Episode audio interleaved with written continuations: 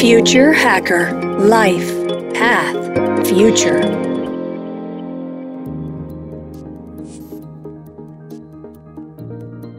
Hola, soy Eduardo Hija, host del Future Hacker, un podcast con audiencia en más de 80 países. En este episodio de estreno del capítulo en español, tendremos el privilegio de hablar con Pablo Rodríguez. Pablo Rodríguez, PhD, es un emprendedor creativo y científico de la computación. Lanzó Alpha, la primera Moonshot Factory de Telefónica en Europa. Luego se convirtió en embajador de Moonshots y asesor de X, la Moonshot Factory de Google. Ha trabajado en varias empresas emergentes de Silicon Valley, en Microsoft Research en Cambridge y en Bell Labs en Nueva Jersey. Ha escrito más de 150 publicaciones científicas y 30 patentes. Está en el listado de los 2% de los científicos más importantes del mundo de Stanford y es uno de los 40 mejores futuristas de Forbes. Es Science Fellow de MIT Media Lab, ACM Fellow y IEEE Fellow, un autor más vendido de IA, inteligencia artificial, y miembro de la Junta de Ética de IA del gobierno español, además de figurar en el libro No Bullshit Innovation del editor fundador de Wired. Hoy hablaremos de startups, innovación, moonshots y, claro, del futuro. Pablo, es un lujo y un placer estar contigo. ¿Cómo estás?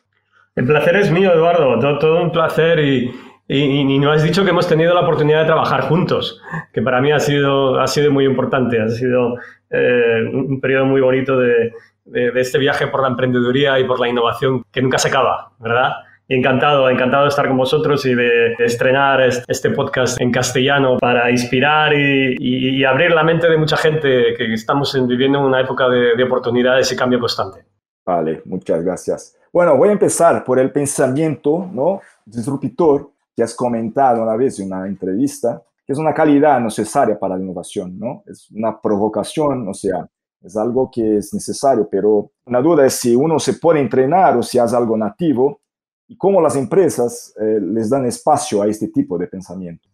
La mayor parte de las innovaciones que vemos son casi como los terremotos. Hay dos tipos de terremotos, unos que pasan todos los días, o, como las pandemias, virus que nos pasan todos los días, que no nos hacen nada, que casi ni las sentimos, pero de vez en cuando hay un tipo de terremoto que cambia todo, y, o un tipo de pandemia que nos cambia todo. La innovación es muy parecida.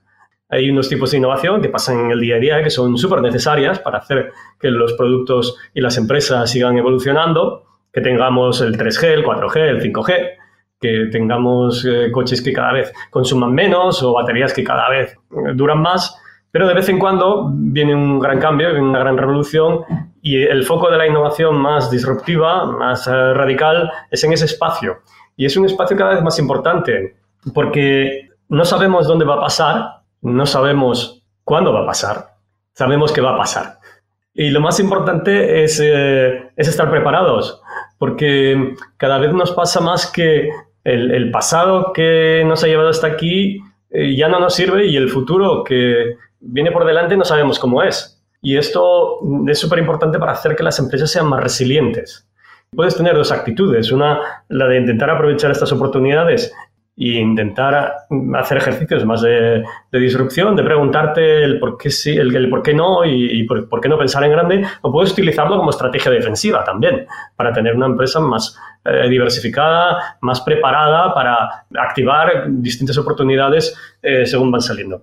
Este pensamiento más radical de, la innovación eh, es algo que se fomenta no está tan basado eh, en procesos más estructurados que se pueda aprender en una escuela de negocio o procesos que hemos vivido, como por ejemplo puede ser la metodología Lean, eh, ágil para, para, iterar de manera rápida. Combina sobre todo áreas que vienen del mundo de los futuristas, futurismo, casi pensar como un futurista, pero ejecutar como un científico. Y entender que las grandes oportunidades ya no están tanto en las soluciones tecnológicas, sino en los problemas de la humanidad y cambiar una la, filosofía de poner tanto el foco en la solución y más en el problema y crear organizaciones que están muy basadas en el, en el propósito. Y después utilizar una serie de, de metodologías que te permiten navegar dentro de situaciones que parece que tienen mucho riesgo, pero que al final cuando te metes no lo tienen tanto porque lo que parecía tanto futuro se convierte en más presente con los cambios tan rápidos que existen. Entonces, eh, yo creo que es un área que es poco explorada, pero creo que será el futuro de la innovación en el siglo XXI. Las cosas pasan tan rápido que la innovación incremental es necesaria, pero no suficiente. Y la que de verdad moverá la aguja eh, será la, innovación radical. Bueno, es, es, importante incluso ¿no? que las empresas ahí puedan dar ese espacio y tener esta conciencia. ¿no? También has, habías comentado ¿no? una vez ahí la necesidad de haber ahí una, una, relación bien resuelta con distintos agentes de la innovación, del mecanismo no solamente de innovación dentro de las empresas, sino que también por las startups, eh, hablando ahí de, de, de, cosas fuera de una empresa, de una grande corporación, ¿no? como colaboración con universidad, con la propia startup, con empresas, con corporaciones más grandes y fondos también, ¿no? que puedan ahí también convivir con el riesgo, ¿no? ¿Y cómo es eso? ¿Cómo es esta relación? Porque también hay ¿no? la presión de corto, mediano plazo, también que esto empuja muchas veces todavía hoy por los resultados ahí ¿no? de corto plazo. Cuando quieres ir lejos, mm, vete con otros y sálete de la torre de cristal, sálete del entorno de la empresa seguro. Tienes que buscar compañeros de viaje que te traigan diversidad. Yo digo que la disrupción está en la combinación probablemente de, de tres eh, capacidades que no se han juntado antes y que probablemente no estén en tu empresa. Eh, pues puede ser un neurocientífico con alguien de inteligencia artificial, con alguien que sepa de redes. Y normalmente no se han juntado. Mm, tienes que hacer tu empresa porosa a poder interactuar de manera ágil con las startups y con los centros de investigación. Y a la vez eh, repensar tu compañía como una plataforma que provee, que provee capacidades para acelerar estas nuevas oportunidades ya no, ya no ser alrededor de tu negocio core, sino qué, qué capacidades tú tienes para poder exponerlas a terceros de manera que eso les ayude a acelerar la, la oportunidad. Yo creo que en general, en el entorno académico universitario, al contrario de lo que pasa en Estados Unidos, en Europa y en Latinoamérica se genera más valor en las universidades que el que se extrae la cultura de, del venture capital mezclado con las universidades es, muy incipiente todavía. Sin embargo, hay mucha capacidad de, talento. Hay lo que yo llamo el primer salto al vacío, ¿no? Entre lo que es la universidad y lo que es un venture capital. Ahí hay un espacio que si se nutre con los mecanismos adecuados, haciendo mejores relaciones entre que los universitarios puedan pasar más tiempo en las universidades en, las compañías, que las compañías compren más startups, que se nutran eh, de ellos, que se generen fondos de capital riesgo que permitan eh, hacer estos viajes que son los, eh, estos espacios de mayor riesgo. Gran cosa de lo que está pasando ahora es que hay un poco de, aversión al, riesgo a, grandes empresas tecnológicas. Entonces se, se enfoca más en empresas que proveen servicios al consumidor y que acaban siendo pues una réplica de otra empresa que ha funcionado en otro sitio y que el mayor riesgo que tiene es un riesgo de negocio, no tiene un riesgo científico-técnico. Pero eso no quiere decir que no haya mucha oportunidad en este espacio. Y hay un espacio que yo creo que nos falta más capital paciente, más capital que entienda mejor el riesgo eh, y que sepa acompañar al emprendedor a través de este viaje. Y falta tanto en los estadios más iniciales, sobre todo en el escalado. Porque si no, lo que estamos viendo es compañías que llegan a hacer los primeros prototipos, el primer desarrollo, y después no se encuentran con la capacidad de crecimiento necesaria para levantar una ronda B o una ronda C. Llegamos al, millón, los dos millones, pero los 10 millones ya nos cuestan y los 100 millones parece imposible. Entonces yo creo que hay una cosa que me gusta pensar es la innovación casi como una infraestructura de país. Pensamos en otro tipo de infraestructuras. Pensamos en infraestructuras físicas. Ya pueden ser redes de telecomunicaciones o infraestructuras energéticas que hay que nutrir para que la corriente vaya desde un punto donde se genera hasta donde se consume. Que conecte empresas, una empresa con otra empresa a través de una red de telecomunicaciones o una persona con otra persona. Pero no pensamos todavía en la infraestructura del talento, en la infraestructura de la innovación, como una infraestructura que hay que nutrir desde que crece hasta que tiene impacto y ver cuáles son las redes intermedias que hay que nutrir y que hay que coser para que esto pase. Tenemos grandes eh, talentos y, ejemplos singulares, pero falta eh, un tejido que lo articule, que lo nutra, que ponga el acento en aquellos eh, momentos que sean, aquellos estadios que sean más importantes y yo creo que ahí podremos ver grandes oportunidades porque vuelvo a repetir que tanto Europa como Latinoamérica tienen mucha mm, tradición en ingeniería y en ciencia. Y si a eso añadimos una capa de emprendeduría, que cada vez la hay más, y un know-how de startups y las empresas eh, entienden que no lo van a solucionar todo juntos y entran más capital de riesgo y yo creo que veremos las próximas décadas con grandes oportunidades. Vale.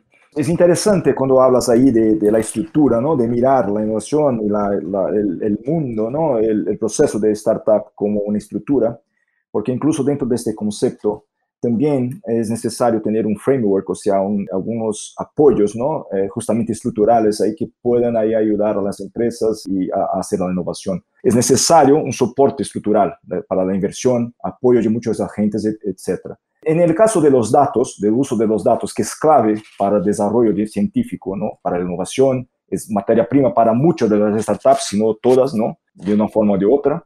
Hay mucha discusión sobre el uso ético de los datos. Entonces hay también muchas discusiones y, también eh, tú estás metido ahí, ¿no? Tú estás involucrado todo en, ese tema.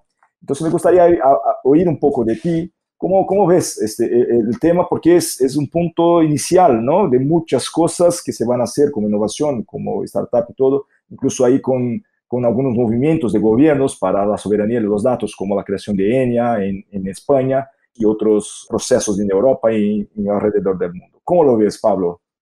Si vemos lo que ha pasado en los últimos 15 años, hemos visto de verdad que entre las 15 empresas de mayor valor a nivel mundial, 12 eran energéticas, eran del mundo del petróleo. Si hoy miramos qué tanto por ciento de las 15 empresas de mayor eh, valoración bursátil en el mundo son del mundo de la energía y del petróleo, probablemente habrá dos. Y el resto son del mundo de los datos, tanto chinas como americanas el dato de verdad que se ha convertido en el nuevo petróleo. Se ha convertido en la nueva fuente de energía que permite a las empresas digitales hacernos la vida más fácil ayudarnos a encontrar productos que no conocíamos, eh, ayudarnos a, escuchar una canción que nos gusta, a diseñar un sistema de aprendizaje para nuestros hijos o, a encontrar la mejor manera de ir desde un punto A hasta un punto B de una ciudad. Y esto ha pasado principalmente por tres cosas. Una, primero porque cada vez pasamos más tiempo en el mundo digital, con lo que cada vez dejamos más rastros de nuestra interacción en el día a día en el mundo digital. Dos, porque la capacidad de computación ha aumentado de manera exponencial, tanto en la nube como en, los teléfonos móviles y en, nuestras tabletas.